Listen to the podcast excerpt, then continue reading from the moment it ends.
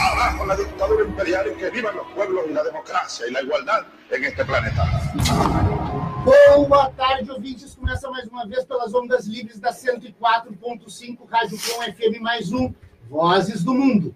O programa que é um projeto de extensão vinculado ao curso de Relações Internacionais do antigo Centro de Integração do Mercosul, uh, da Universidade Federal de Pelotas. Uh, eu sou o professor Fábio Duval, coordenador desse projeto e apresentador desse programa. E hoje temos um, uma pauta recheada de assuntos sul-americanos no primeiro bloco, né? Temos aí uma comoção gigantesca na Bolívia, muita violência, né? uh, uh, um golpe de Estado efetivamente tendo lugar lá, já inclusive autoridades da OEA, parte delas já reconheceram que é um golpe de Estado. Né? A Giannini Agnes uh, assumiu sem poder assumir, sem quórum no Congresso, na Assembleia Legislativa Plurinacional, que é o Congresso Boliviano.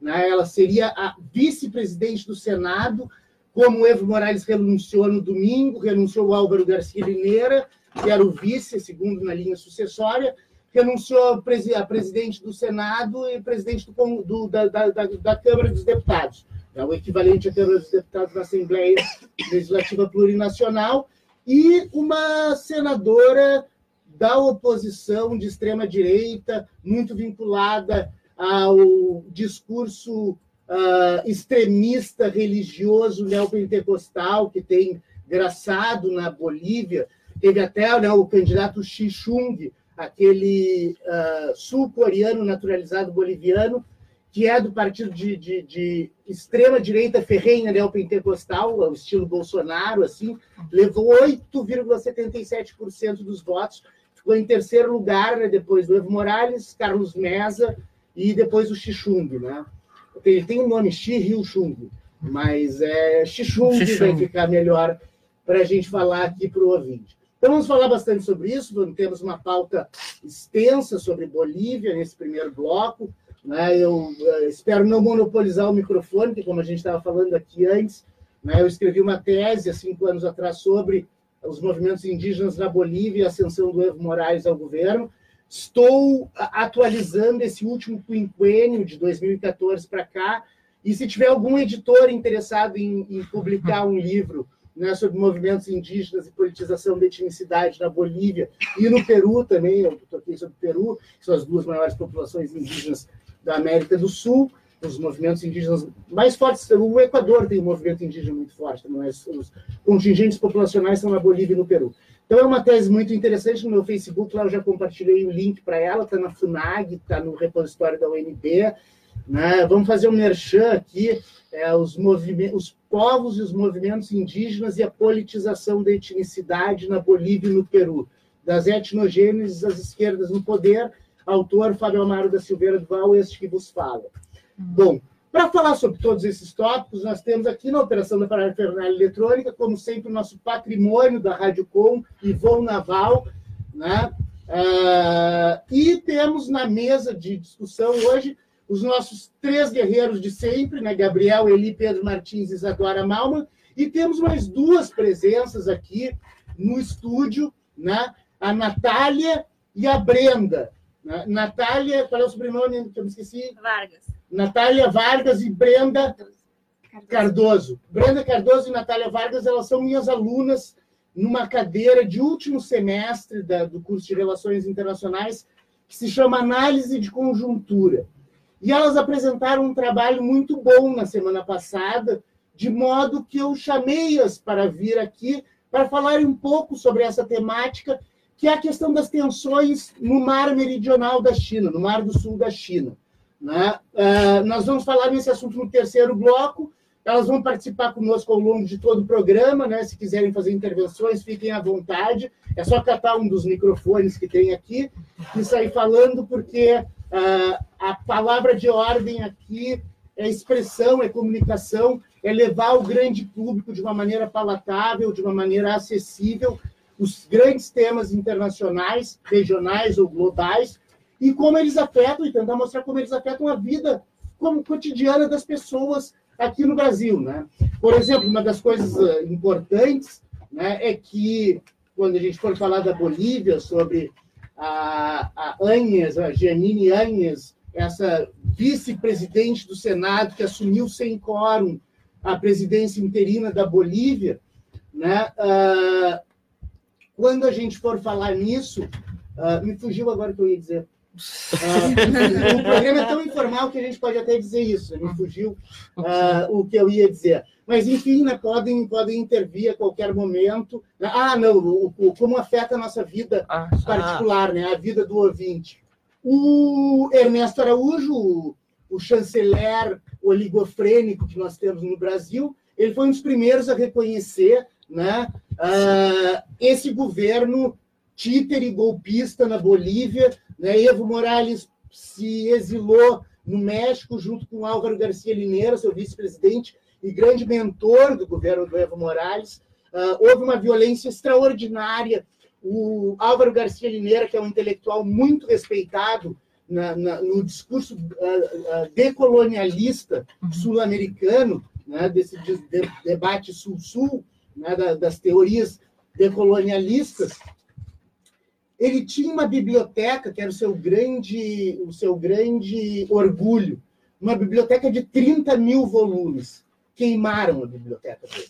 Tocaram fogo na casa dele e queimaram a biblioteca de 30 mil volumes tocaram fogo na casa da irmã do, do Evo Morales, uh, rasparam a cabeça da presidente do Tribunal Eleitoral Boliviano. Ela foi presa? Foi presa, foi Sim, presa. foi presa. A prefeita de, de La Paz. É. Né, amarraram... Amarraram e cortaram os cabelos. É. Né? Uh, há uma reação vinda de El Alto, né, que é a maior cidade aimará do, do mundo, né? Uhum. teria que ficar na Bolívia, porque a maior comunidade aimará é na Bolívia, e a cidade de El Alto ela é muito interessante. El Alto é, é a cidade. A, a La Paz fica como se fosse uma cachopa, um vale uh, dentro, perto dos, do, das montanhas, das cordilheiras, do altiplano, né, no meio do altiplano boliviano. Uhum. Né, uh, tem uma vista para um monte lá, agora que eu me esqueci o nome, daqui a pouco vem, eu estou no fluxo contínuo das ideias aqui, recuperar o nome da montanha. Vai ser complicado agora, quando vocês começarem a falar, eu lembro. Mas uh, a, a La Paz fica como se fosse um caldeirão.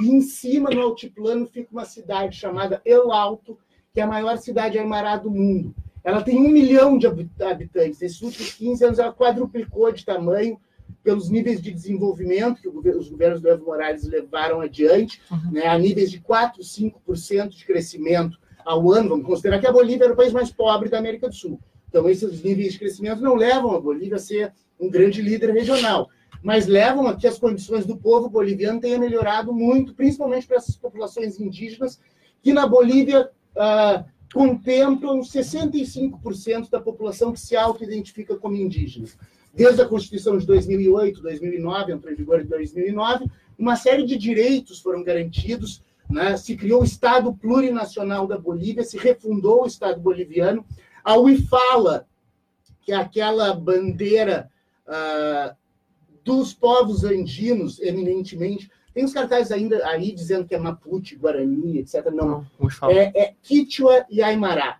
Né? As cores ali são Quichua e Aymara e representam toda a cosmovisão Quichua e Aymara, que se mesclaram desde o Tijuanaco, que foi a origem da, da civilização Aymara, que depois formou um dos quatro reinos do Tihuantinsuyo, o Império Inca dos Quatro Reinos, né? o reino do Cola Suyo, é da onde saiu o Tijuanaco. Né? E ali a cosmovisão Aymara e a cosmovisão Quichua foram dando feedback para a formação dessa cosmovisão das populações andinas, uh, indígenas da Bolívia. Né? Às vezes as pessoas confundem muito indígena né, na, na, Bolívia, no Peru, na América do Sul, achando que indígena é tudo a mesma coisa. Isso foram as etnogêneses, quando os espanhóis chegaram aqui, a elite crioja chegou aqui e disse, pai, todo mundo índio, né, e não fez distinção.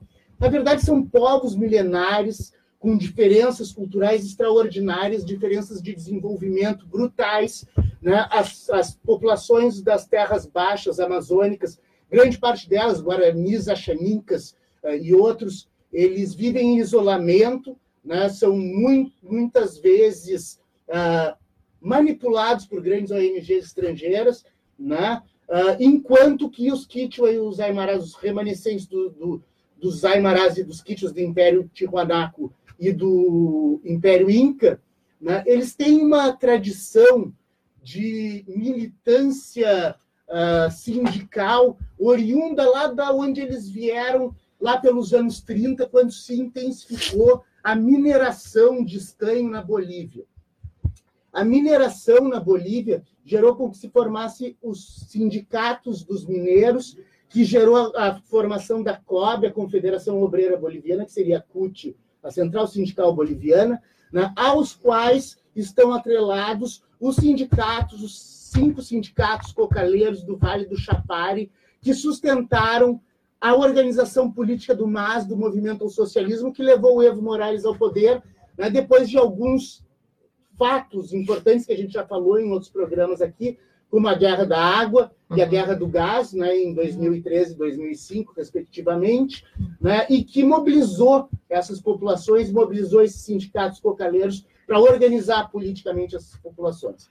Mas eu já estou me estendendo aqui um pouco na explicação prévia sobre a Bolívia, estou entrando em detalhes, como eu como eu falei, eu escrevi 300 e tantas páginas sobre isso. Então fica então, fácil, né? É, então fica, fácil ir trazendo as coisas de cabeça. Ter uns 70 livros lá em casa sobre essa temática. Mas... Né? Tomara que não queimem agora. É. Né? Mas, enfim, né? nunca se sabe com Ernesto Araújo e Jair Bolsonaro e Eduardo Bolsonaro, né? os militares todos do governo, vai entrar, eu... né? não se sabe se às vezes eu fico até com medo de sair do programa com que a gente fala aqui para não levar um tiro. Ah. Enfim, mas brincadeiras à parte, quem está muito mais. Quem estaria muito mais propenso a levar um tiro era o Evo Morales. Com certeza. E o Álvaro Garcia Lineira, que é a grande mente por trás dessa revolução índia, né, que nasce lá das, das origens do catarismo, né, ah, nos, anos, nos anos 60 e 70, né, os movimentos cataristas oriundos lá de uma, de uma doutrina do Fausto Reinaga, que escreveu dois livros, Teses Índias, Teses Índia, Tese Índia, né? E o outro agora, uh, eu me esqueci o nome também. Mas, bom, não vem ao caso, que isso aí é muito detalhe, né? Mas daqui a pouco eu falo mais do Fausto Reinaga, que é uma figura tão importante quando foi uh, o Mariátegui, o Juan Carlos Mariátegui, né, peruano, que inventou o, o, socialismo incaico, né? lá nos anos 20, né? e criador do Partido Comunista Peruano, Sendero Luminoso. E quem se inspirou nele foi o Fausto Reinaga, lá na Bolívia. O Fausto era ele que eu estava falando. Fausto Reinaga é o catarista. Sim. Deixa eu explicar por quê. Quem foi o Tupac Katari, sim, falando sim. em Eu Alto? Tupac Katari foi um, um indígena do século XVIII que, ao mesmo tempo em que o Tupac Amaro fazia uma rebelião no Peru, o Tupac Katari fez uma rebelião uh, na Bolívia e, vindo de El Alto, ele cercou a cidade de La Paz. Sim, sim. Cercou a cidade de La Paz, uh, estabeleceu durante algum tempo sim, essa hegemonia sim, sim. aimará sobre a elite crioula de La Paz e acabou esquartejado na Praça Murijo. Assim né? como o Tupac Amaro. Assim como o Tupac que, Amaro. Que inclusive teve a língua cortada. Exatamente. E o Tupac Katari foi todo cortado, na, na, na, onde hoje fica a Praça Murijo, que é na frente do, do, do, do Palácio Presidencial na, uh, da Bolívia. Só que o Tupac Katari ele tinha uma frase muito importante. Quando ele hum. foi ser esquartejado, antes de ser esquartejado, ah. ele gritou: Eu volveré e serei michones eu voltarei e serei milhares. Então, inclusive a... essa frase apareceu em algum, em algum em um dos protestos lá em favor, uh, em favor do Evo Morales. Sem dúvida, é uma herança muito forte na Bolívia o catarismo. Inclusive o, o, o Álvaro Garcia Lineira, ele vinha do MPKR, Movimento MRPK, Movimento Revolucionário Tupac Katari. Foi preso por isso, passou anos na prisão, escreveu muito? Eu tenho grande parte da obra dele, os livros dele ele não tem mais porque queimaram. Mas então é um pouco que, que a gente vai falar né, sobre isso. Já dei uma, uma préviazinha emocionada aqui, porque realmente uh, me afetou uh, pessoalmente, emocionalmente, essa crise na Bolívia, um país que eu conheci, que eu respeito muito, um país lindo, apesar de ter sido o mais pobre da América do Sul, um país lindo, mas que tem uh, uma tensão étnica extraordinária. Com tem certeza. elite crioja, principalmente de Santa Cruz, e aí a gente fala do Luiz Fernando Camacho, que foi líder da União Cívica Crucenha, a União Cívica de Santa Cruz, que era um grupo paramilitar que sentava o laço nos indígenas né, e era ah, Foi- artífice de uma série de, de, de processos racistas né, na Bolívia, como sempre aconteceu muito. Né? Ah, há uma, uma diferenciação lá, uma nomenclatura, né, os cambas e os colas. Isso. Os cambas são, são a elite crioja, normalmente vinda de Santa Cruz, Chuquisaca, Beni, Pando, as terras baixas bolivianas, e os colas são os indígenas das terras altas, não só os Aymara, como os Quichua também se adotaram essa nomenclatura de colas, né? Mas, ah, falando um pouco sobre o que eu vi na Bolívia, por exemplo, as cholas, que são aquelas mulheres que andam com as pojeiras, aquelas saias de várias camadas, o chapéuzinho, aquele redondo que parece o do Chaplin, ah, quando um- uma chola, como é ah, ah, de- depreciativamente chamada, quando elas vêm pela rua e passa alguém que é da elite crioja, que é descendente de, de espanhóis, ah, elas mudam de lado da calçada, elas saem da calçada.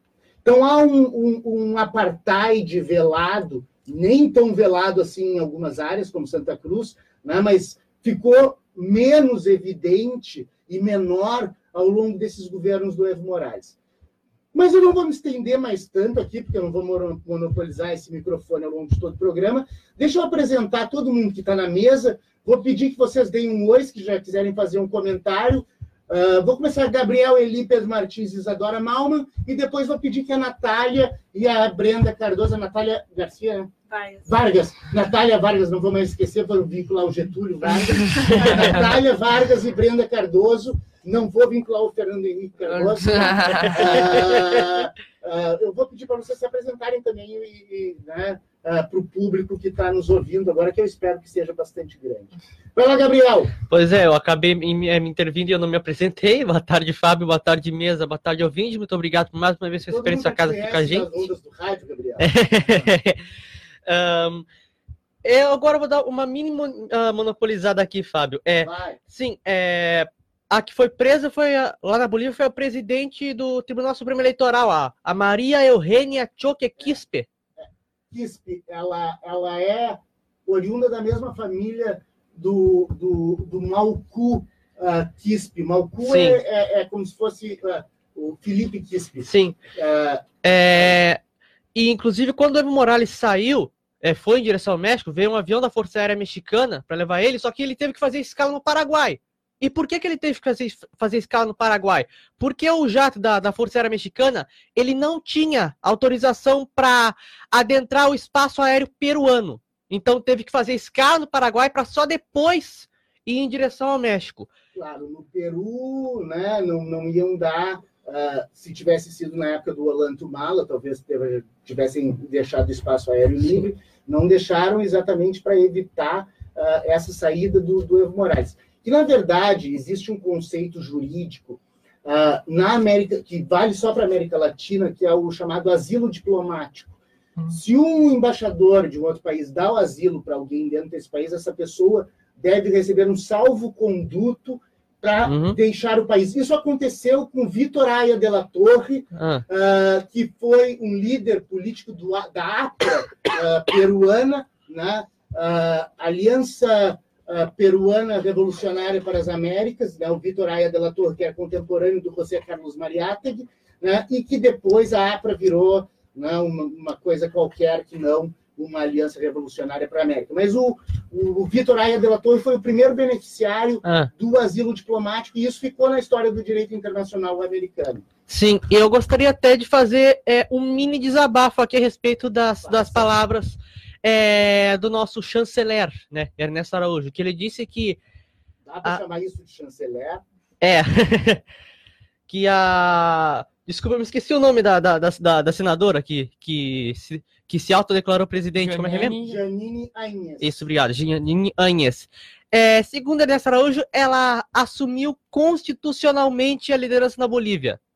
É, sério, constitucionalmente é o escambau. Porque não tem nada mais inconstitucional do que isso. Porque isso é um golpe de Estado. Isso é um golpe de Estado. Agravado, agravado pela situação de que o MAS, o Movimento ao Socialismo, que tinha que formar quórum para ir na Assembleia, houve, houve barreiras ao longo de toda a cidade Sim. de La Paz, exatamente para não deixar com que eles chegassem, os deputados e senadores do, Do Márcio. do Movimento ao Socialismo, partido de apoio do Evo Morales. Esse é o maior partido, né? É o maior partido.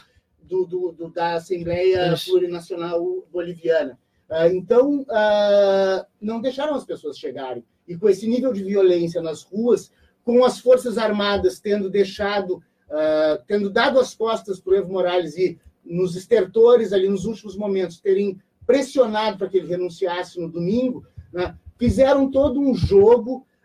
dizem, né, várias fontes de mídia aí dizem que o Steve Bannon, Steve Bannon dos Hum. Estados Unidos se pronunciou claramente, né, que a religião seria a base na América Latina para derrotar a esquerda, né, dando dando substrato para o Camacho e ah, dizem que o Ernesto Araújo, como foi o primeiro a reconhecer, também teve participação nesse golpe. Isso não é inédito. Em 2009, quando foram se fazer os referendos revocatórios da ah, Constituição boliviana, Ah, o embaixador americano na Bolívia se juntou com os crucenhos, com o Ah. pessoal de Santa Cruz Camacho, União Cívica Crucenha, E quase que a meia-lua boliviana se separou. exatamente pediram a secessão da meia-lua boliviana, da meia-luna boliviana. Eh, desculpe o meu espanhol, a Vargas pode falar bem melhor do que eu. Tá, mas, Vai lá, vai, vai. tá, mas, mas fica, aqui meu, fica aqui meu desabafo e, e pode seguir então a, a roda. Pedro? Boa tarde, ouvintes. Eh, boa tarde também ao Ivon, que está no aparato da parafernália eletrônica, né? Que esses É. dias teve de aniversário. Parabéns aí.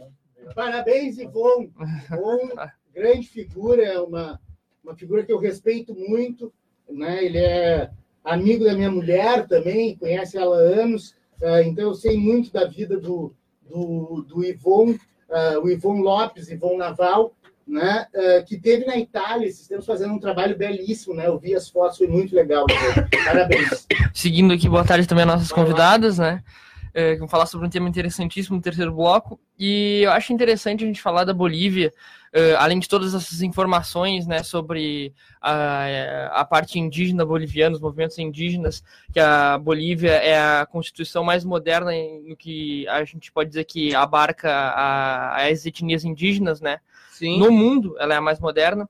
Eh, e a questão toda da Bolívia, acho interessante a gente eh, traçar uma linha do tempo que eh, já vou colocar a minha análise em cima, né? O erro do Evo Morales, para mim, tá em colocar. hum, em ir contra o referendo que ele fez, que deu negativo. A partir dali que ele se candidatou e ele foi eleito, Aquela questão do quarto mandato. Exatamente, do quarto mandato, que ele não poderia, mas ele foi eleito, então é, ele é o presidente. É. No momento que ele convocou a OEA para fazer uma auditoria sobre a- as eleições, que se deixasse a OEA trabalhar. No momento que a OEA falou que deveriam se convocar novas eleições, ele respeitou, ele falou que seriam convocadas. Não tinha margem para esse movimento, porque o que aconteceu na Bolívia foi um golpe de Estado. Sim.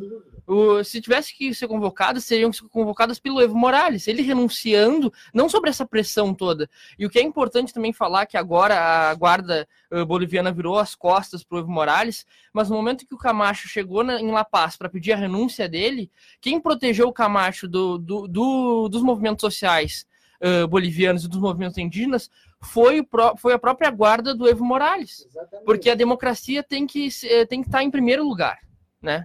No momento desses. E outra coisa que é interessante que o Gabriel falou sobre o espaço aéreo, também o, o avião do Evo Morales passou pelo espaço aéreo brasileiro, né? Sim. Só que nessa questão, ainda bem, não teve nem interferência nenhuma do Ernesto Araújo, É. porque foi pedido pro, pro, pro Itamaraty e é altamente concedido. Acho que nem passou Sim, pelo. nem como- deve ter passado porque, por como falou, deve ter sido É, nem nesse né? salvo Senão- conduto, né? É, senão o Bolsonaro ainda tirava o DPVAT do ar. É, É. em alguma parte, aqui no, pelo menos no Itamaraty, a gente ainda tem um resquício de pragmatismo, né? Tem, tem. Não, o, o, o Itamaraty é uma, é uma estrutura diplomática respeitadíssima no mundo Sim. inteiro. Tanto é que o embaixador Seixas Correia, um embaixador de carreira, que é sogro do Ernesto Araújo, diz que ele é o pior chanceler que o É. Brasil já teve. Sim. Né? Então, o próprio sogro do chanceler dizer que ele é o pior, sendo um embaixador de carreira, efetivamente, né, mostra que há uma coerência dentro do Itamaraty. Uhum. Há disputas políticas, não tem sombra de dúvida, Sim. a direita e a esquerda dentro do Sim. Itamaraty. Só que há uma formação profissional extraordinária, que tanto é extraordinária que diplomatas da América do Sul inteira e da América Latina inteira vêm fazer o Instituto Rio Branco aqui para se formar, né? Com certeza. Isadora. Malman, vamos lá. É, ahn, eu queria falar também que, o, que a Bolívia possui o maior. ahn, como é que eu vou dizer? A maior reserva mundial de lítio no deserto do, de sal. Sa- O salário de Uyuni, Isso. 80% do lítio do mundo está no salário de Uyuni. O salário de Uyuni fica na, no departamento de Oruro, que é da onde vem o Evo Morales. É um lugar magnífico, lindíssimo, é um deserto de sal, que se escavando ali tem a maior reserva de lítio do mundo. Lítio é importante para quem tem crise psicótica, é importante para fazer ah, bateria de celular, é importante para fazer ligas metálicas. É uma das coisas, é mais importante que. Como é que é aquela porcaria que o Bolsonaro fala que a gente tem? Nióbio. O Nióbio. nióbio. É mais importante que o nióbio. Né? Então, e a Bolívia tem um, tem um, um repositório mundial disso que é extraordinário. Né? Que é extraordinário, 80% Sim. lítio. Então lá. a gente tem que tá, a gente tem que ficar ligado nisso, né? Também. Claro, exatamente. Aí Os é, interesses por é trás. toda a questão do, do- Fora o gás natural, né? Fora o gás que natural. fica nas províncias de Santa Cruz e Chuquisaca, nas terras baixas. né? Então, quem tem o controle disso no frigir dos ovos, ali na base da retirada do gás ah, natural, ah, é dentro dessas províncias. né? Não obstante, não obstante, ah, o Evo Morales, em 2006, tenha nacionalizado os hidrocarburos, os hidrocarbonetos, né, com a lei de nacionalização dos hidrocarbonetos em 2006. Logo depois que ele assumiu, ele, ele entra como presidente em 2005, 2006 ele nacionaliza o gás.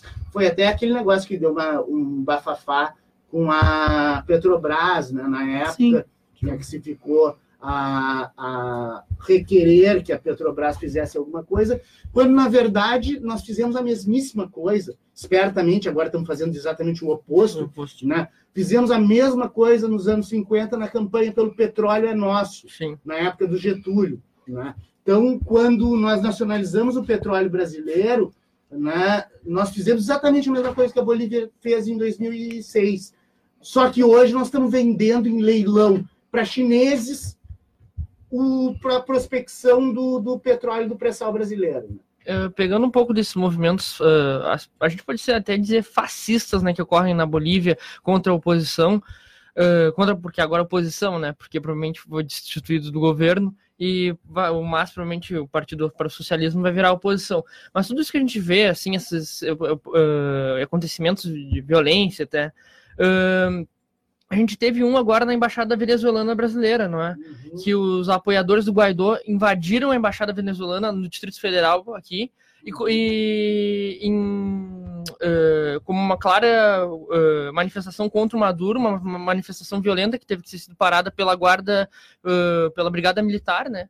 Sim. Então é mais um evento. A Polícia Militar, Pelo Polícia- Federal Polícia é Militar. Polícia Militar. É, a brigada é só do aqui. Isso, polícia militar. É. Eu conheci, durante o tempo que eu morei em Brasília, lá, que eu fiz o mestrado e doutorado lá entre 2013 e 2013, eu, eh, eu, eu, eu, eu era colega, ela era do direito, era das relações internacionais, da filha do embaixador lá da Venezuela. Aí eu frequentei algumas vezes aquela, aquela embaixada, porque sabe como, é que, né, sabe como é que é? Jantar em embaixada é ótimo. A mais legal que eu frequentei foi uma vez que eu fiz uma entrevista com o embaixador do Irã, Uhum. né, e fui jantar na embaixada do Irã e conheci o Ahmadinejad Uhum. de passagem, né? Não, Uhum. não tive tempo de conversar com ele, Sim. mas conheci ele de passagem. Sim. Historinhas da vida. Vamos lá, eu queria que a Natália Vargas e a Brenda Cardoso se apresentassem, assim, dessem um oi para o público, né? E se quiserem já falar alguma coisa sobre a Bolívia, podem falar sobre a América do Sul, enfim, mas digam um pouco do que, do que, que vocês vão falar e a gente vai, vai deixar essa discussão mais para o terceiro bloco, tá? Tá. Natália É, Vargas, diretamente da Colômbia, ela é uma aluna de intercâmbio aqui no- na Universidade Federal de Pelotas, no curso de Relações Internacionais.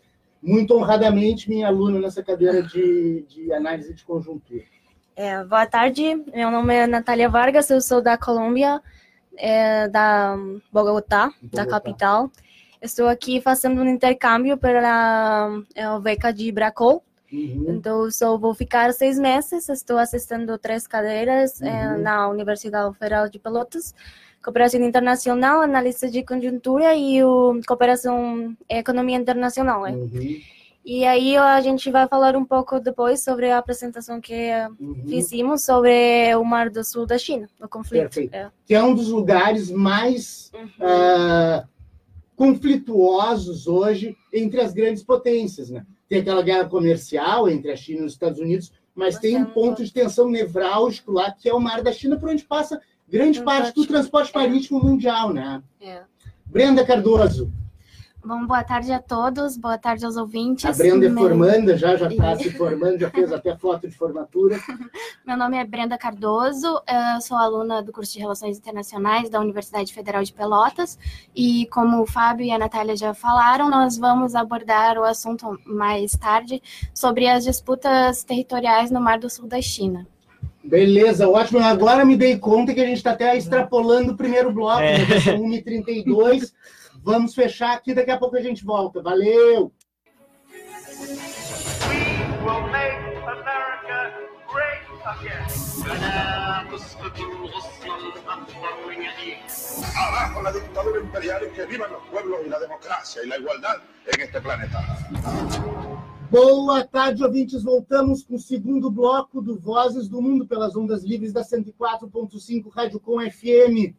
Esse que é um projeto de extensão vinculado ao curso de Relações Internacionais do quase extinto Centro de Integração do Mercosul, da Universidade Federal de Pelotas. Fica aí a minha ressalva. Ah, e meu nome é Fábio Duval, professor Fábio Duval, sou professor do curso de Relações Internacionais, coordenador desse projeto e apresentador desse programa. Temos na, na mesa, na operação da parafernália eletrônica, o nosso, ah, o nosso patrimônio da Rádio Com, Ivon Naval. Na mesa de discussões, Gabriel Eli, Pedro Martins, Isadora Malman. E hoje, especialmente, Natália Vargas e Brenda Cardoso, né, que vão falar sobre a questão do Mar do Sul da China em alguns minutos.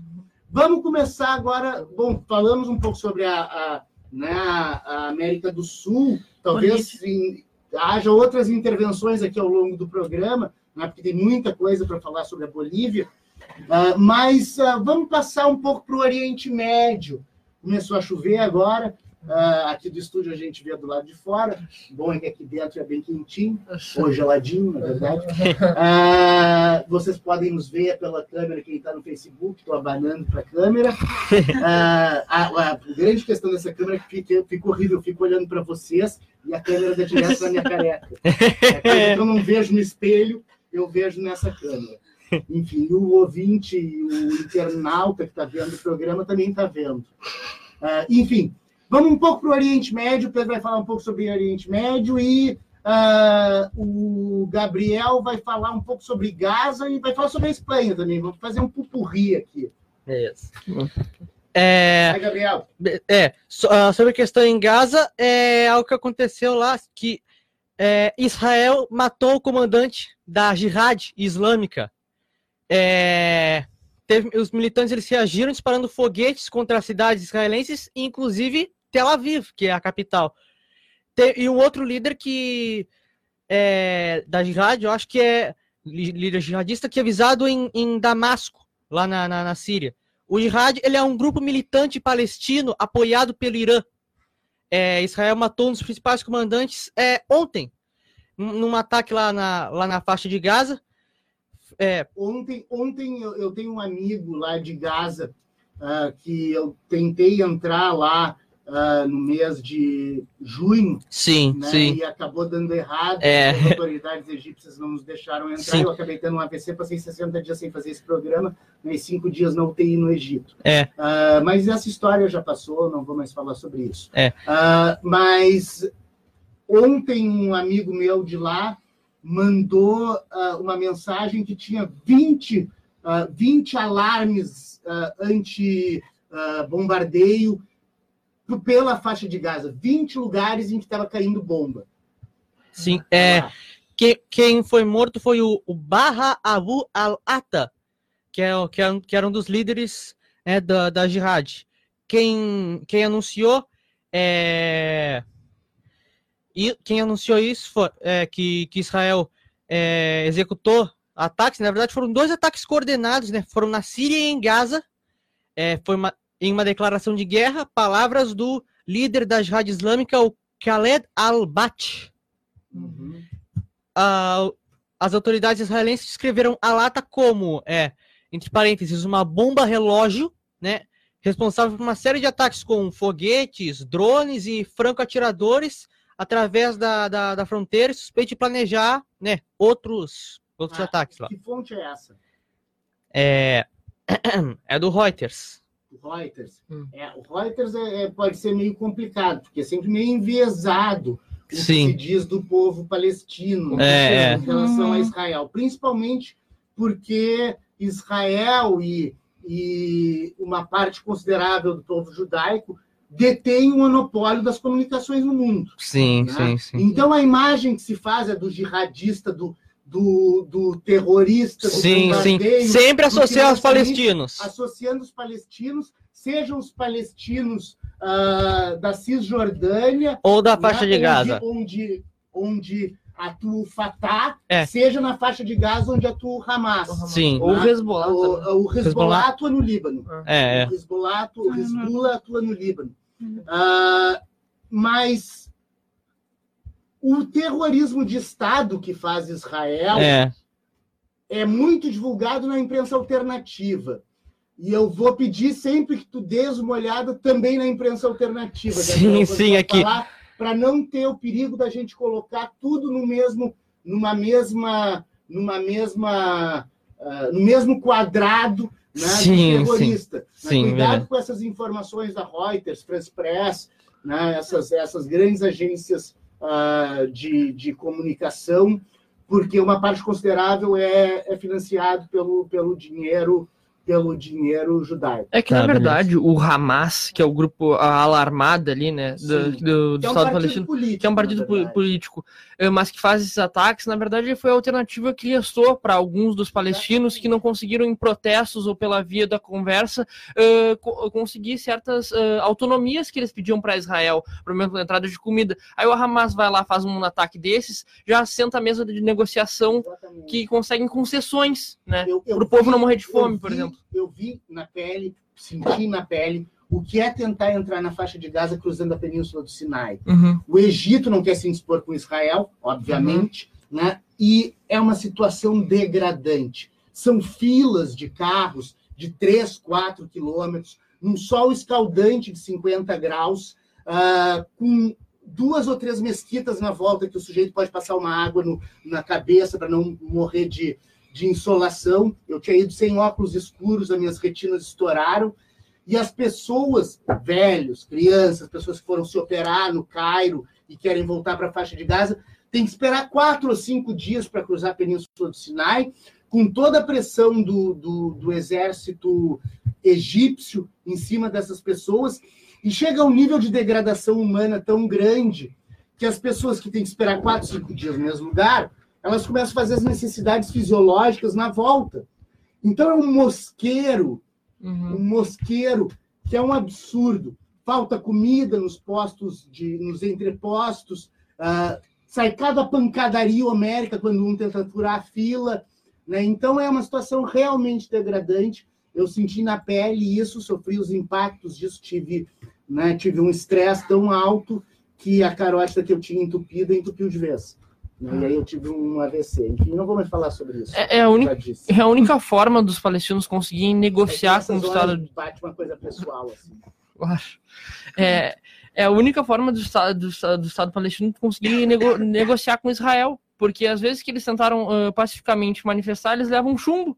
A gente vê quantas, quantas manif- ma- manifestações dos palestinos não acabam com o exército israelense atirando.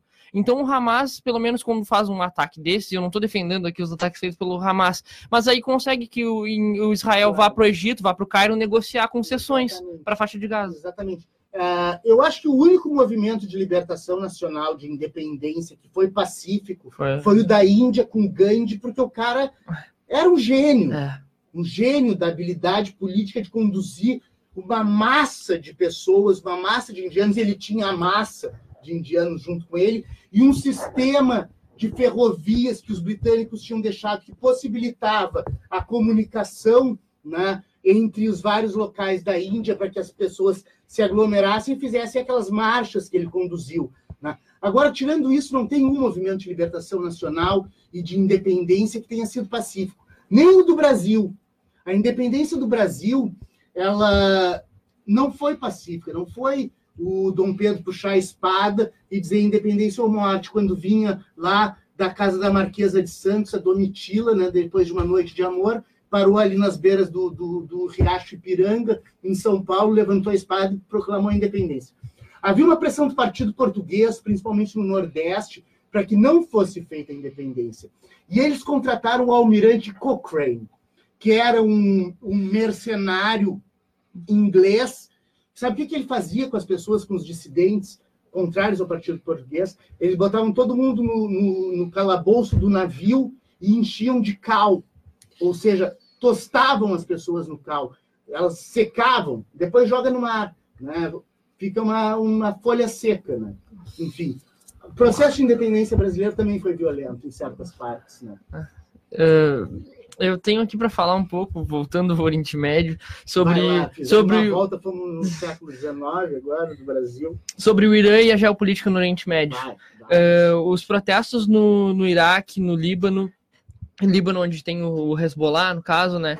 Porque a gente, a gente vê que esses protestos eles têm algumas coisas assim eh, em comum.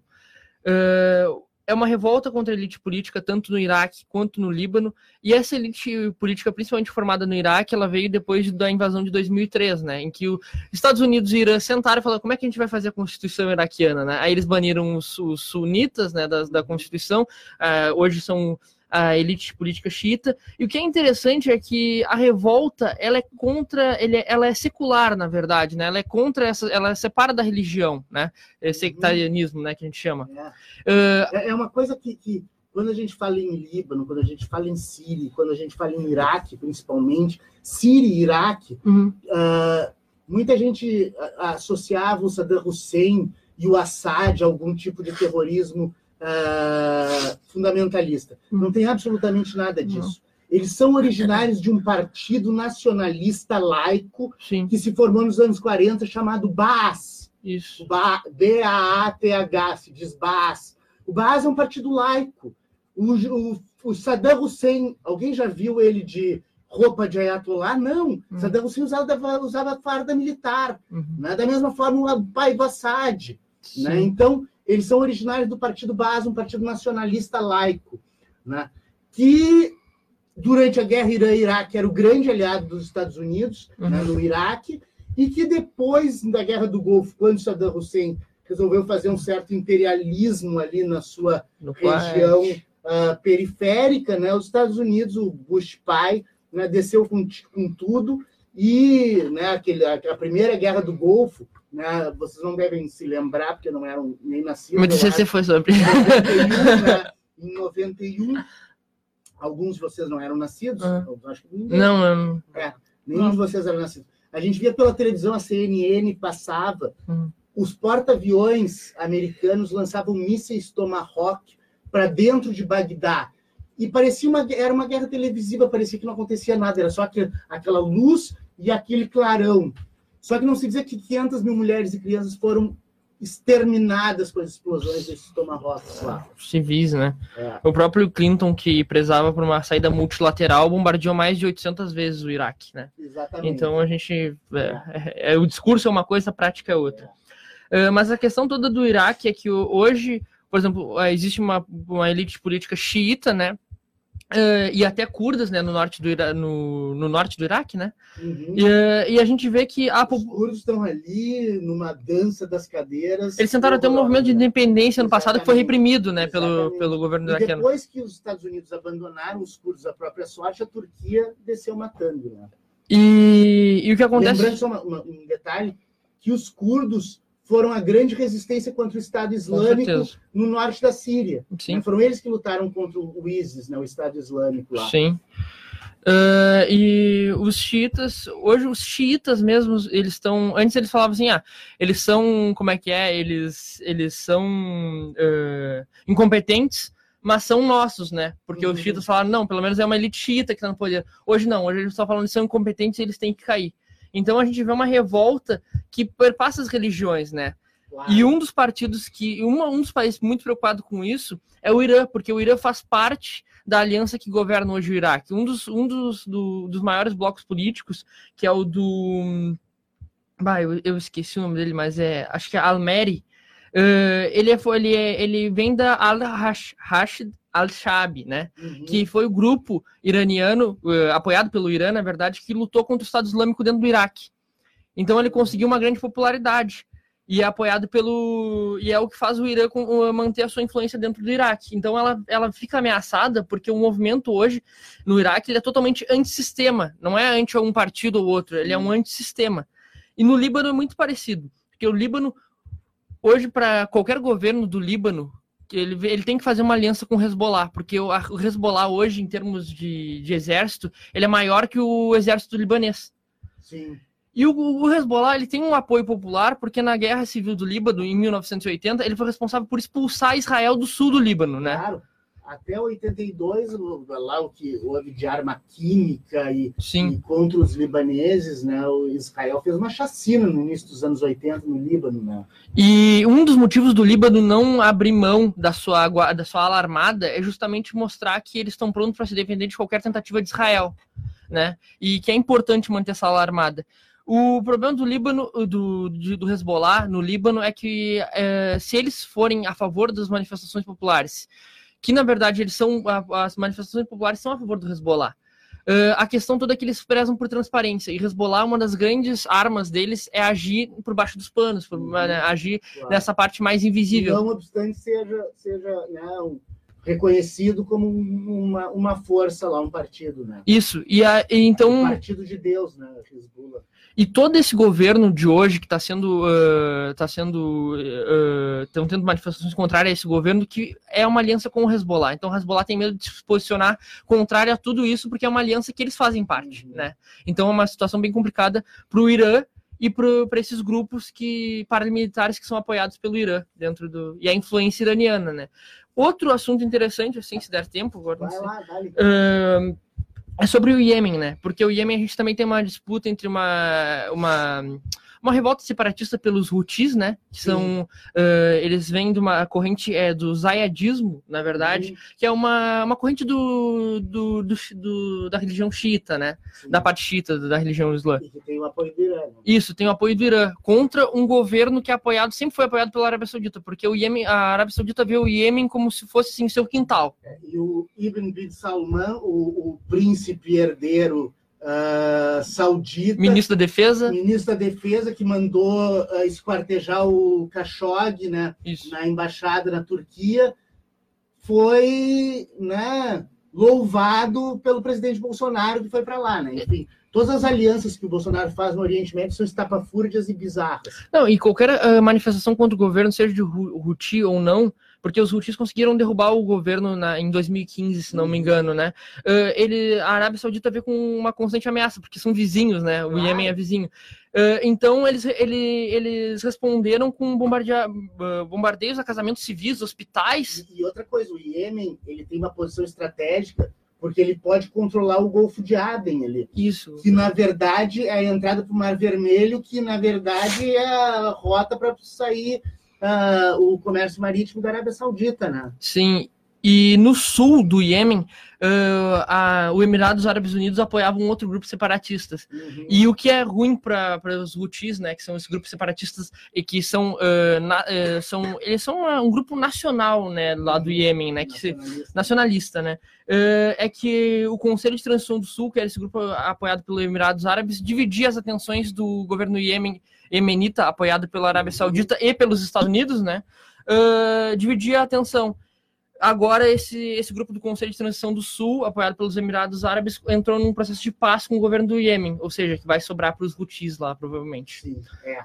A coisa vai feder. Com armas americanas, Com né? armas americanas, né? O, o príncipezinho ah, saudita, como é que se diz? É, quando o cara gosta de. de- É.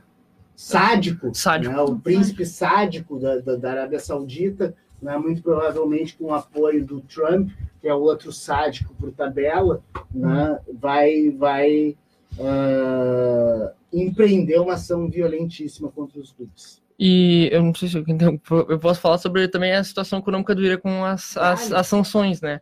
Eh, vem, vem, eh, a população eh, iraniana vem enfrentando uma inflação de 60% dos bens básicos, né? E uma estagflação, ou seja, estagflação não, é quase uma contração, né? Porque há dois anos, quando foram levantadas as sanções por causa do acordo de cooperação conjunta né, nuclear, o Irã cresceu 17% em dois anos seguidos. Hoje, a economia iraniana é 10% menor do que naquela época né? E a gente vê, eu fiz inclusive o TCC sobre essa parte das sanções norte-americanas no Iraque, né, na, na época da Guerra do Golfo e do Saddam Hussein. Isso afeta o povo, mas não afeta a elite que está no comando. Não muda as ideias. Na, na época da Guerra do Golfo, tinha uma política chamada Food for Oil, Sim, que só entrava comida se o Iraque liberasse petróleo. isso. Isso, isso é de um sadismo, isso é de uma deturpação dos direitos humanos, de uma degradação da dignidade humana, que é deixar o cara sem comer para o outro poder lucrar em cima do petróleo. É. E o Iraque descobriu agora uma reserva de 50 bilhões de barris, eh, estimada de 50 bilhões de barris eh, de petróleo. Barris de petróleo. É. E eh, só, só fechando aqui, uma das coisas que o, o, o primeiro, o ministro de Relações Exteriores do Irã, eh, ele falou no Twitter, né? Que agora estão usando muito o Twitter É. para se manifestar. É depois que o Trump criou a moda.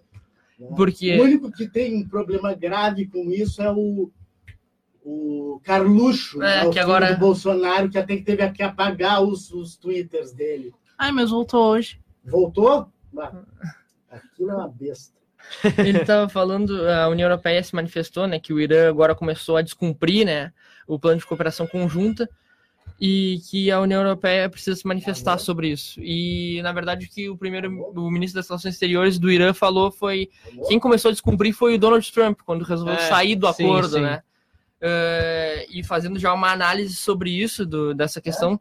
As sanções elas já estão, elas não têm como aumentar. Elas já estão sobre É. todos os setores da economia iraniana. Se o Irã resistiu até agora, não resta muito ao Donald Trump a não ser ou ceder, porque o Irã já mostrou que não vai ceder. Já, e todas as sanções já foram feitas o que podia ser feito, entendeu? Sim. É, Ah, e outra coisa, o Irã, o Irã é um. É o, o Irã é a antiga Pérsia, né? Para a gente Sim. localizar o, o, o ouvinte aqui, o Irã não é árabe, né, Não. então não tem essa. essa a- ainda que a- seja muçulmano e apoie as, facções xiitas do mundo árabe, sim. ele não é árabe. E é um país enorme, é um país poderoso. É. É muito diferente do que empreender uma ação contra a Venezuela, A Coreia do Norte. quebrada, ou a Coreia do Norte. Né? E lutar contra o Irã é tão ah, ah, custoso quanto seria para os Estados Unidos, e isso é inimaginável, abrir uma guerra aberta contra a China. É. Não obstante, as gurias vão falar daqui a pouco que no mar da China rola muita escaramuça, né?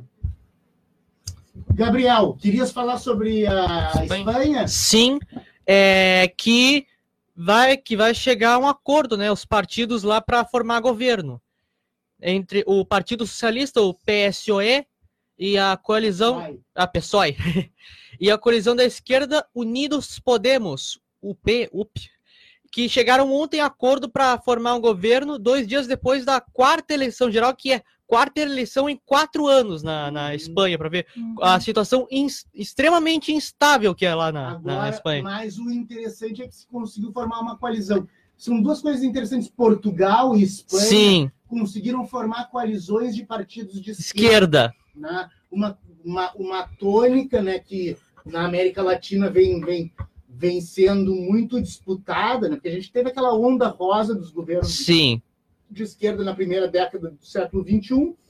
Depois a gente teve um recrudescimento de um neo-neoliberalismo, né? O Macri é um, é um exemplo bom disso, Ivan Duque, enfim, uma série de, de governantes. Ah, o, e, o, e uma reação agora que começa né? Na Argentina com a eleição do, do Fernandes ah, e da Kirchner, e no Uruguai a gente tem agora no final desse mês, né? inclusive eu anunciei aqui que, que eu vou Vai lá, cobrir? vou cobrir, eh, ao vivo lá, eu fiz uma cobertura fotográfica da, do- da abertura da campanha lá do Frente Amplo. Sim. Ah, até divulguei, assim, e aí depois a gente falou aqui, falamos até do. Falou no, fa- falou no programa que nós dois dividimos, né? Exatamente, é aquele programa que eu e tu fizemos, Sim, né, sim. Gabriel? Os heróis da resistência. e Tinha todo, tá- todo aí mundo tava com gripe final naquele momento. dia 20 e poucos, né, nós vamos lá, eu e a Verinha, para cobrir essa, essa, essa, essa, esse segundo turno da eleição uh, Uruguai, que está muito disputado, né? Sim. Com a Cajepou e, e, o, Frente amplo. e o Frente Amplo, né? Com Martins. a- o Daniel Martinez e a Vilar. Agora Sim. me esqueci o primeiro nome da Vilar. Só para fechar a Espanha, só que é, ainda não foi é, explicado o conteúdo do acordo. É, vai ser explicado em breve quando comparecer ao Congresso o presidente do governo e líder do PSOE, né, que é o primeiro-ministro interino Pedro Sánchez, e o responsável máximo né, da UP, o Pablo Iglesias. Uhum. Perfeito. Essa é a situação no Oriente Médio, na Espanha. Vamos fechando o segundo bloco e no terceiro bloco a gente volta aí sim com a Brenda Cardoso e com a Natália Vargas para falar sobre Mar do Sul da China, geopolítica dos tabuleiros mais quentes né, do, do cenário internacional contemporâneo. Até breve. We will make America great again. Abajo la dictadura imperial y que vivan los pueblos y la democracia y la igualdad en este planeta. Boa tarde, ouvintes. Voltamos com o terceiro bloco. Voltamos, não, começamos o terceiro bloco. Isso. Voltamos com Vozes do Mundo. Começamos o terceiro bloco do Vozes do Mundo, pelas ondas livres da 104.5 Rádio Com FM. Ah, esse que é um projeto de extensão ah, vinculado ao curso de Relações Internacionais da Universidade Federal de Pelotas. Eu sou o professor Fábio Duval, eh, coordenador desse projeto, apresentador desse programa. Temos uma operação da parafernália eletrônica Ivon Naval. Na mesa, os três guerreiros de sempre, Gabriel, Eli, Pedro Martins e Isadora Malma, além de mim. E hoje, duas presenças muito especiais aqui e agora. O microfone é de vocês. Gabriel, passa o microfone para a Brenda ali, por favor. Ah, que aí cada um fica com o microfone, é melhor. Ah, elas são minhas alunas, né? Natália Vargas, veio da Colômbia, está fazendo intercâmbio aqui. Brenda Cardoso é formanda do curso de Relações Internacionais, já até tirou as fotos da formatura. Né? E elas estão fazendo uma cadeira minha chamada Análise de Conjuntura. E elas apresentaram um seminário muito bom na semana passada sobre os conflitos e as circunstâncias ah, das escaramuças, no, nos- nos- as disputas no Mar do Sul da China, o Mar da China Meridional, também chamado. Né? E aí elas vieram, eu convidei-as para vir ao programa para falarem um pouco sobre esse tópico, que é um tópico sempre muito candente, muito, muito importante né? para os jogos geopolíticos mundiais. Bom, a palavra está com vocês, Natália, Brenda, se quiserem fazer uma breve apresentaçãozinha e depois ir para a discussão, façam como vocês preferirem. É, tá, é, boa tarde, ouvintes. Eu sou Natália Vargas, sou da Colômbia. E é, a gente é estudantes da Relações Internacionais e apresentamos na, na cadeira de análise de conjuntura um, um, as tensões, é, uma análise das tensões do Mar do Sul da China, que é importante ressaltar que atualmente não tem um conflito propriamente dito Uhum, mas é, porque não tem um conflito bélico. uhum. Mas é uma região bem importante porque dá para para desenvolver é, um conflito é, não só regional, mas também internacional, né? Então, só para situar um pouco o, o tema, eu vou falar sobre o Mar do Sul da China, que é, é situado no Oceano Pacífico. É, tem, cobre mais de 3.500 quilômetros é, quadrados e tem acesso aos países que têm acesso a este lugar são a República Popular de China, Hong Kong, é, que vocês já sabem que foi parte de Uhum. Grã-Bretanha e Uhum, então, tem aí uma influência grande, né? uhum, É a República da China, que é Tai- Taiwan, que ainda está Uhum. na independência, isso. uhum. É Filipinas, Malásia, Brunei, Indonésia, Singapura, Tailândia, Camboja e Vietnã. uhum. É, hum, Toda a China, Indochina e aí parte das ilhas. é. Aí, então, é, é chamado também no Mar do Sul da China como a Garganta do Pacífico, porque é uma importante região onde transitam mercancias, eh, movimentos políticos e né, recursos naturais, especialmente o petróleo e o gás natural. É, hum, agora tem reservas comprovadas de petróleo de 7 bilhões de barris e cerca de 900 trilhões de pés cúbicos de gás natural. É bem importante. Uhum. E também tem. Não hum, obstante, os chineses com- estejam comprando pré-sal brasileiro É. também para garantir um pouco mais. Né? e a influência dos Estados Unidos, porque os Estados Unidos têm cerca de 1 e 2 tril- trilhões de dólares transitando nesta região. Então, tem interesses econômicos e políticos ali. É, é importante ressaltar dois cenários além da, da região do mar, também duas ilhas, é a Ilha Spratly e a Ilha Paracelsus, Uhum, porque eles têm grandes reservas de petróleo uhum. e como é, o direito do mar fala só acerca da região, a pertenência da região do mar territorial. Então, resulta um cenário importante para ter o poder é, da, dessas regiões, né? Agora a gente vai falar sobre a divi- dividimos o, o tema em duas partes de análise, Uhum, análise regional e análise eh, global. uhum. Mas a verdade é que na prática eles se combinam, é? Mas agora a Brenda vai falar um pouco da, da região, é, nível regional. Ah, boa tarde, ouvintes. Então, como a Natália falou, esse conflito ele tem dois níveis, ah, regional e global. E, bom, eu vou começar falando um pouquinho sobre o nível regional desse conflito. É importante lembrar que essa região ela sempre foi foco de disputas ah, ao longo da história, só que antes pelas grandes potências, né, que tinham colonizado a África. Ah, só que depois do século XX, essas, essas nações asiáticas elas conseguiram se libertar né, da, da, da colonização ah, ocidental. Então, elas passaram, ah, depois que conseguiram se libertar, elas passaram a reivindicar esses territórios que são Uhum. extremamente importantes, como a Natália falou, tanto por questões econômicas quanto políticas. Ah, e, bom, é, a China, sendo um dos principais atores internacionais do sistema internacional, é, ela começou a buscar, ah, percebendo né, a importância desse território, ela começou a buscar ter uma preponderância dentro desse território e tentar controlar ah, a maior parte dessa região.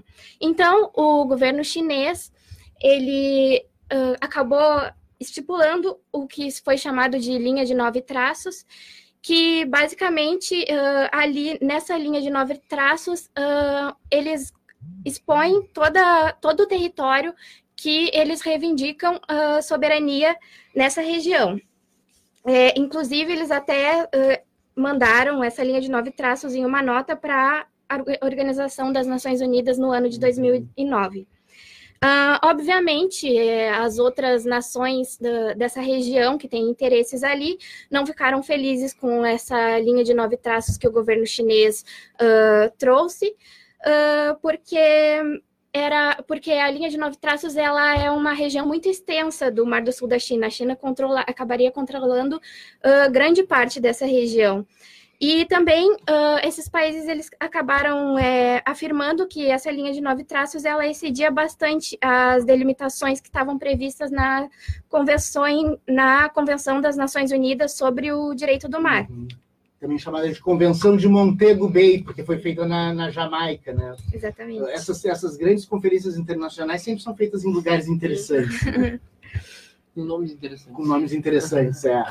E bom, ah, essas disputas elas começaram a se acirrar um pouquinho depois que essas nações e também a China ah, começaram a construir ilhas artificiais nessas regiões e começaram a ocu- ocupar algumas dessas ilhas. Ahn, inclusive a China ah, construiu uma ilha artificial nas Ilhas Spratly ah, no final de 2013 até o início de 2015, aliás, até o final de 2015. Ahn, e isso acabou gerando mais tensão entre esses países. Ah, eles, acaba eles buscaram ah, resolver essa, essas tensões de forma pacífica, principalmente no âmbito da ASEAN, que é a Associação das Nações do Sudeste Asiático.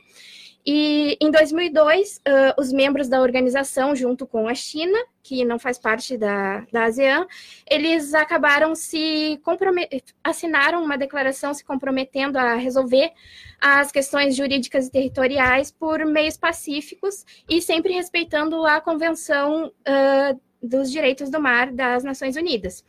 E eles também tinham a intenção de, de estipular um código de conduta que fosse construído consensualmente entre eles e que fosse de caráter vinculativo, vinculante, aliás.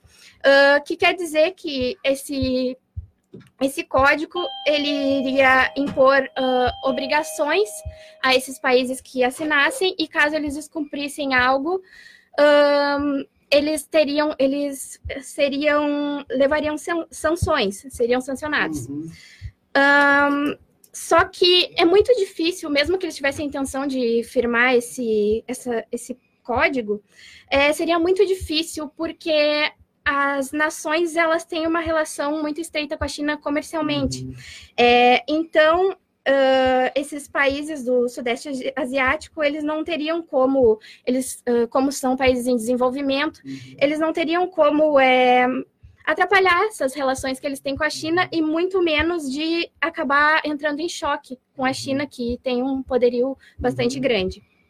É, e bom, a China, ela tem uma posição, ela adotou uma posição mais moderada, ela quer é mais voltada para a diminuição dessas tensões, ah, e ela prefere é, resolver essas negociações através de acordos bilaterais, ao invés do- dos multilaterais, como os outros países tentaram resolver anteriormente. É, e bom, a China ela vem reafirmando o poder dela nessa região.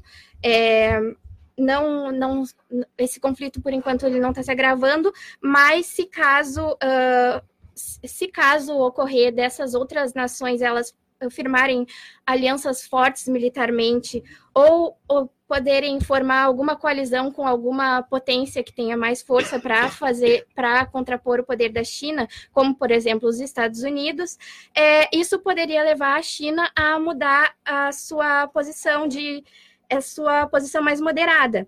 Então, a China ou poderia se voltar para uh, resolver esses conflitos através da ASEAN, ou se não, uh, num cenário mais né, pessimista, poderia se voltar para um conflito armado, de fato.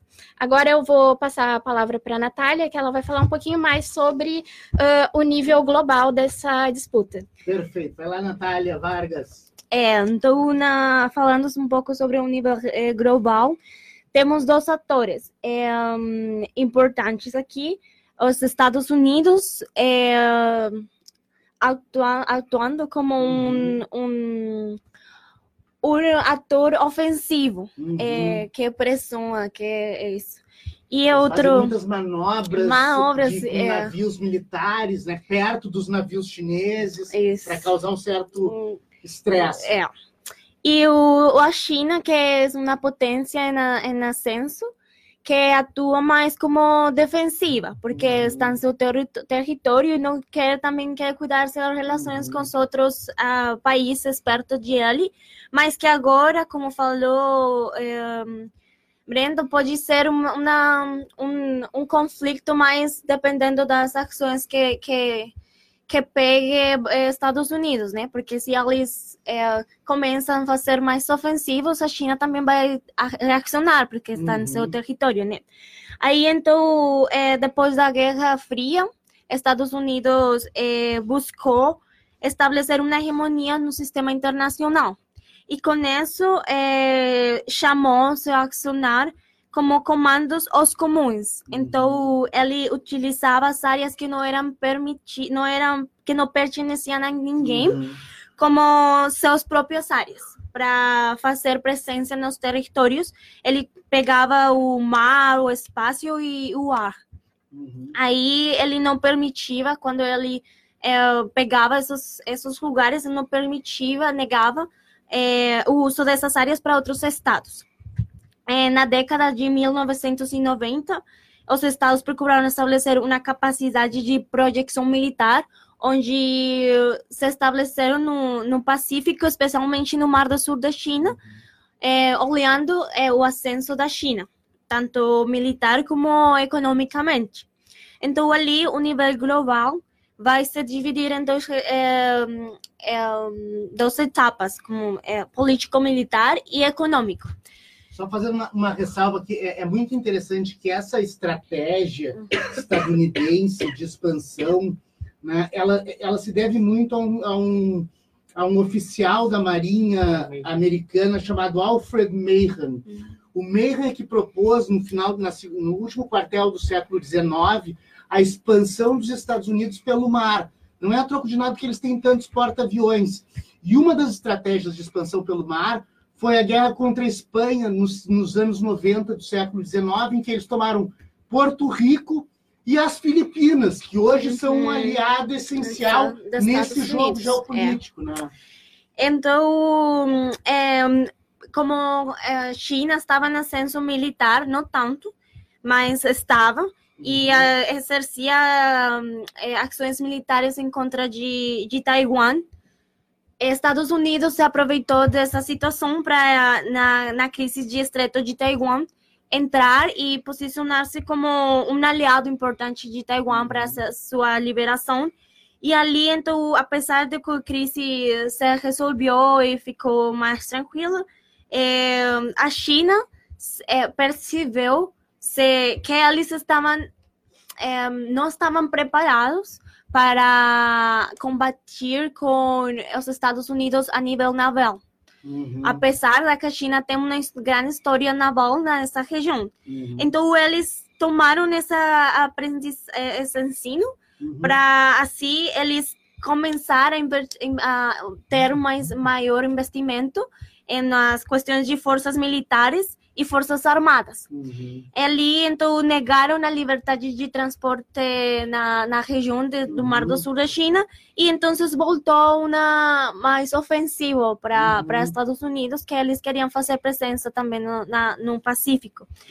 É, um, ali, então, é, os Estados Unidos, vendo essas ações da, da, da crescente é, força de, de China, então tomaram uma estratégia que nos, no, em 2011 chamada pivô para a Ásia. Uhum. Ali, então, começaram a fazer estratégias eh, políticas de cooperação militar, Uhum. cooperação naval, cooperação de empregos e tudo Uhum. isso com os países da região, especialmente, como o professor falou, com Filipinas, Japão, eh, Singapura e Vietnã. Uhum. E ali, então, eles faziam mais presença na região, com, com, a, com a desculpa de que era uma cooperação entre os Uhum. países, isso. Claro. Mas o também discurso é o discurso, ações é mais. pesada. É.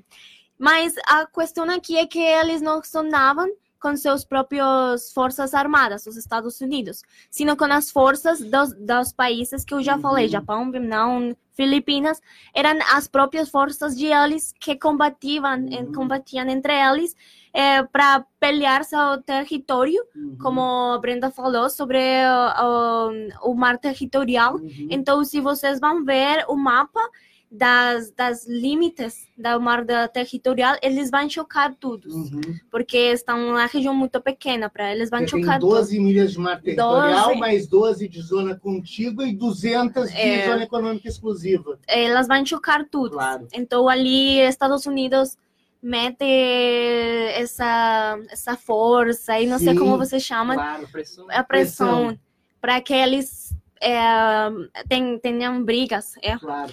Não é a troco de nada que, que o, Trump recebe as autoridades de Taiwan né, nos Estados Unidos com grande pompa, né, e, e deixa o Xi Jinping de lado. É, então ali é, ele tem Estados Unidos fez grandes grandes reações com os países da região e especialmente com a parceria transpacífica que tem 12 membros. E ali Estados Unidos reafirma seu posicionamento como um grande exportador e importador da região. E ali eh, reafirma sua posição, sua presença na região eh, pendente da, das ações da China, né? E eh, também tem que ressaltar que continuam, China tem essa região como uma região para fazer seus eh, práticas nucleares. Uhum. Então, também não quer que os Estados Unidos utilize essa, essa região ali.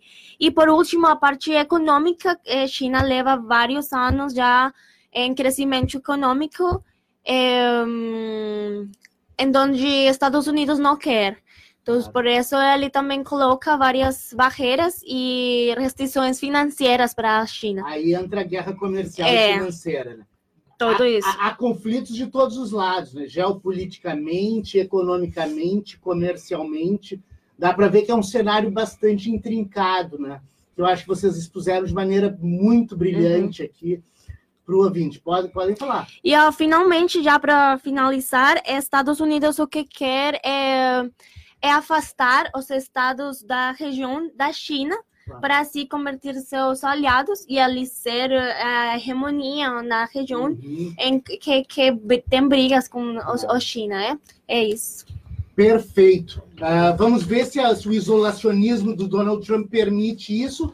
E a gente tem um, um fator agora muito importante, que é uma expansão da China com a nova Rota da Seda, né? que é para buscar outras formas, não só pelo mar, mas pelo território, chegar à África e à Europa. Bom, ah, nós vamos encaminhando do final, temos aqui mais se- sete, oito minutos. Ah, eu gostaria de passar para uma rodada final e, e eu quero guardar uns quatro minutinhos para eu falar no final, pode ser? Vamos lá, Gabriel. Antes de eu me despedir, um momento cultura aqui que é pro, pro, pro ouvinte. Quem for para a Espanha, né, ah, vai se notar com uma grande quantidade de idiomas. A gente falou aqui alguns deles, né, em alguns programas passados, né? Basco, catalão, galego, o próprio espanhol castelhano, mas tem uns aqui que ficaram faltando. É, tem, se tu for para Valência, pode ouvir um valenciano, que é, é o idioma assim mais parecido com o catalão. Tá. É, tem também o, o o idioma asturiano, que é mais falado lá nas Astúrias, o leonês, no antigo reino lá de, de Leão, de Leão, o aragonês, na região lá de Aragão, e também o, o, o aranês, que é um dialeto do idioma otitano, que só é falado no, no Vale de Arã, que fica lá na Catalunha. E, e uma, desculpa, Fábio, e uma curiosidade, que todos esses idiomas eles derivam do latim, com exceção do basco. Perfeito. Olha, as dicas culturais que o Gabriel dá, que ele descobriu até que quem é de Hong Kong é Hong Kong. né? Porque nós não sabíamos o gentílico de Hong Kong. Valeu, Gabriel. Obrigado pela tua participação. Valeu, é, muito, ah, só um pouquinho aqui, Ah, não vai, vai, vai. Tá tudo, tudo bem. É, muito obrigado a todos que nos acompanharam. Obrigado também às nossas convidadas, a Natália e a Brenda. Fique bem até o próximo programa. Tchau. Dale, Gabriel. Brenda. Bom, gostaria de agradecer ah, o convite do professor Fábio para estar aqui, também aos nossos colegas que nos recepcionaram muito bem. E também eh, desejo uma boa tarde a todos. Valeu. Ah. Natália. Bom, me gostaria de agradecer também pela, pelo espaço, Uhum. um, aos colegas, ao professor, à universidade também, porque Uhum. é a universidade também que faz os intercâmbios, e isso Uhum. para que a gente também conheça e aprenda não outra língua, mas também outros temas que não são muito praticados. Muito obrigado. Pedro. Queria desejar uma boa tarde a todos os ouvintes, agradecer pela audiência, agradecer às gurias pela apresentação aqui, né? Que a gente sempre fala um pouquinho sobre o Mar do Sul da China, mas não nesse nível de, espe- nível de profundidade, de profundidade, né? De qua- qualificação, bom, assim, muito né? Pô, muito bom, agrega muito pro debate. Muito obrigado mesmo. Isadora. Muito obrigado por fazer parte desse programa, muito obrigado pelas, pelas gurias também. E eu queria falar sobre o rapidinho sobre o, a cúpula do BRICS, que vai ter. É, começa hoje e vai até amanhã. E, teve, e precedeu também o, a, o BRICS do, do, dos povos, que um, se juntou várias uh, lideranças sindicais e organizações, uh, não movimentos sociais dos, dos BRICS, né? Brasil, Índia, China, África do Sul e Rússia. Um, e, e é isso. Beleza. Uh, ah, eu... e só um pouquinho. Tá, eu, eu só queria lançar uma, uma hashtag Força Tyson. Ah, que o Tyson uh, sofreu racismo lá Ah, na Ucrânia. boa. Força Tyson. Ah, bom, eu vou, no final aqui, agradecer muito a Natália Vargas e a Brenda Cardoso pela excelente exposição. Eu tinha certeza absoluta que, tendo visto a exposição que vocês fizeram em sala de aula aqui, ia ser brilhante a participação de vocês no programa. O programa está franqueado, quando vocês quiserem vir participar, podem vir participar toda quarta, das 13 às 14h30. Agradeço o Gabriel, Pedro Martins e Isadora Mal, ao nosso patrimônio Ivon Naval. E agora eu vou fazer um merchanzinho e um momento cultural. Tá. A, a sexta-feira nós vamos fazer um programa na Feira do Livro, a convite da PRE, que é a Pró-Reitoria de Extensão e Cultura da UFPEL. O UFPEL vai ter uma, um stand lá e nós vamos fazer um programa, vamos tentar fazer um programa ao vivo lá. Se não der para fazer ao vivo, a gente grava e bota no Spotify depois. Lembrando né, que toda sexta-feira os programas Vozes do Mundo que são feitos ao vivo, né, o programa é feito ao vivo aqui na quarta-feira, eles são gravados e vão para o Spotify, para o repositório lá do Vozes do Mundo, os podcasts do Vozes do Mundo, todos podem ser, todos os programas podem ser ouvidos lá, né? Toda sexta-feira no Spotify, então, sob o podcast Vozes do Mundo. É só botar Vozes, que a primeira coisa que aparece é o Vozes do Mundo. Ah, eu queria fazer um merchanzinho, né? Porque eu sou duas pessoas. Eu sou o Fábio Duval, o professor, e eu sou o Fábio Amaro, não sou esquizofrênico. Ah, ah, e sou o Fábio Amaro, não sei, pelo menos. Ah, e sou o Fábio Amaro, poeta. O Fábio Amaro, poeta, lançou nesse sábado o livro Babel, deixa eu mostrar aqui na câmera. Né, o livro Babel, um livro de poemas que está excelente pela. o Fábio Duval. É, o Fábio Duval tá achou excelente. O também. Ah, Chama-se Babel, é pela, publicado pela editora Ar do Tempo, que é a mesma editora do, do Chile, aqui, grande escritor pelotense. Me dá muita honra isso. A editora é do Alfredo Aquino, que, que apostou nesse livro, quis publicá-lo, e eu fico muito honrado também. Uh, ele pode ser adquirido nas melhores livrarias do ramo, acho que nessa semana já deve estar na Vanguarda, e pelo site, da, pela, pelo, pelo e-mail da Edições Ar do Tempo, que é ardotempo, tudo junto, arroba gmail.com, fala com Alfredo Aquino. Para finalizar, nesses tempos estranhos que nós estamos vivendo, eu quero falar um poema do livro. Vou aproveitar e falar um poema do livro, porque nós vivemos tempos estranhos na Bolívia, na China, no Líbano, na, na América do Sul toda, no Iraque, no Kurdistão, que não existe, né, no Hong Kong. E esse poema se chama Tempos Estranhos. São tempos estranhos e há manchas de café nas minhas lapelas. Os canibais estão à solta, às voltas com os urubus ansiando a carniça. Os festins viraram balas de verdade, mas o alvejado nem notou. A procissão de panças e pescoços atados traz o banquete requentado e oferece-os aos porcos. Nas bocas abertas, o gosto da chuva que não tem traços de azul. O amargo escorre da garganta do afogado em indigestos metais. As nuvens de chumbo retêm o calor das caldeiras na beira do mar. Um dia ele vem e engole vastidões e edifícios. Navios têm pérolas e botins, e os almirantes não aguentam os motins das galés. Depois de todas as fardas caminharem nas pranchas, içaremos as bandeiras piratas. Obrigado e até o próximo programa. Paz e bem.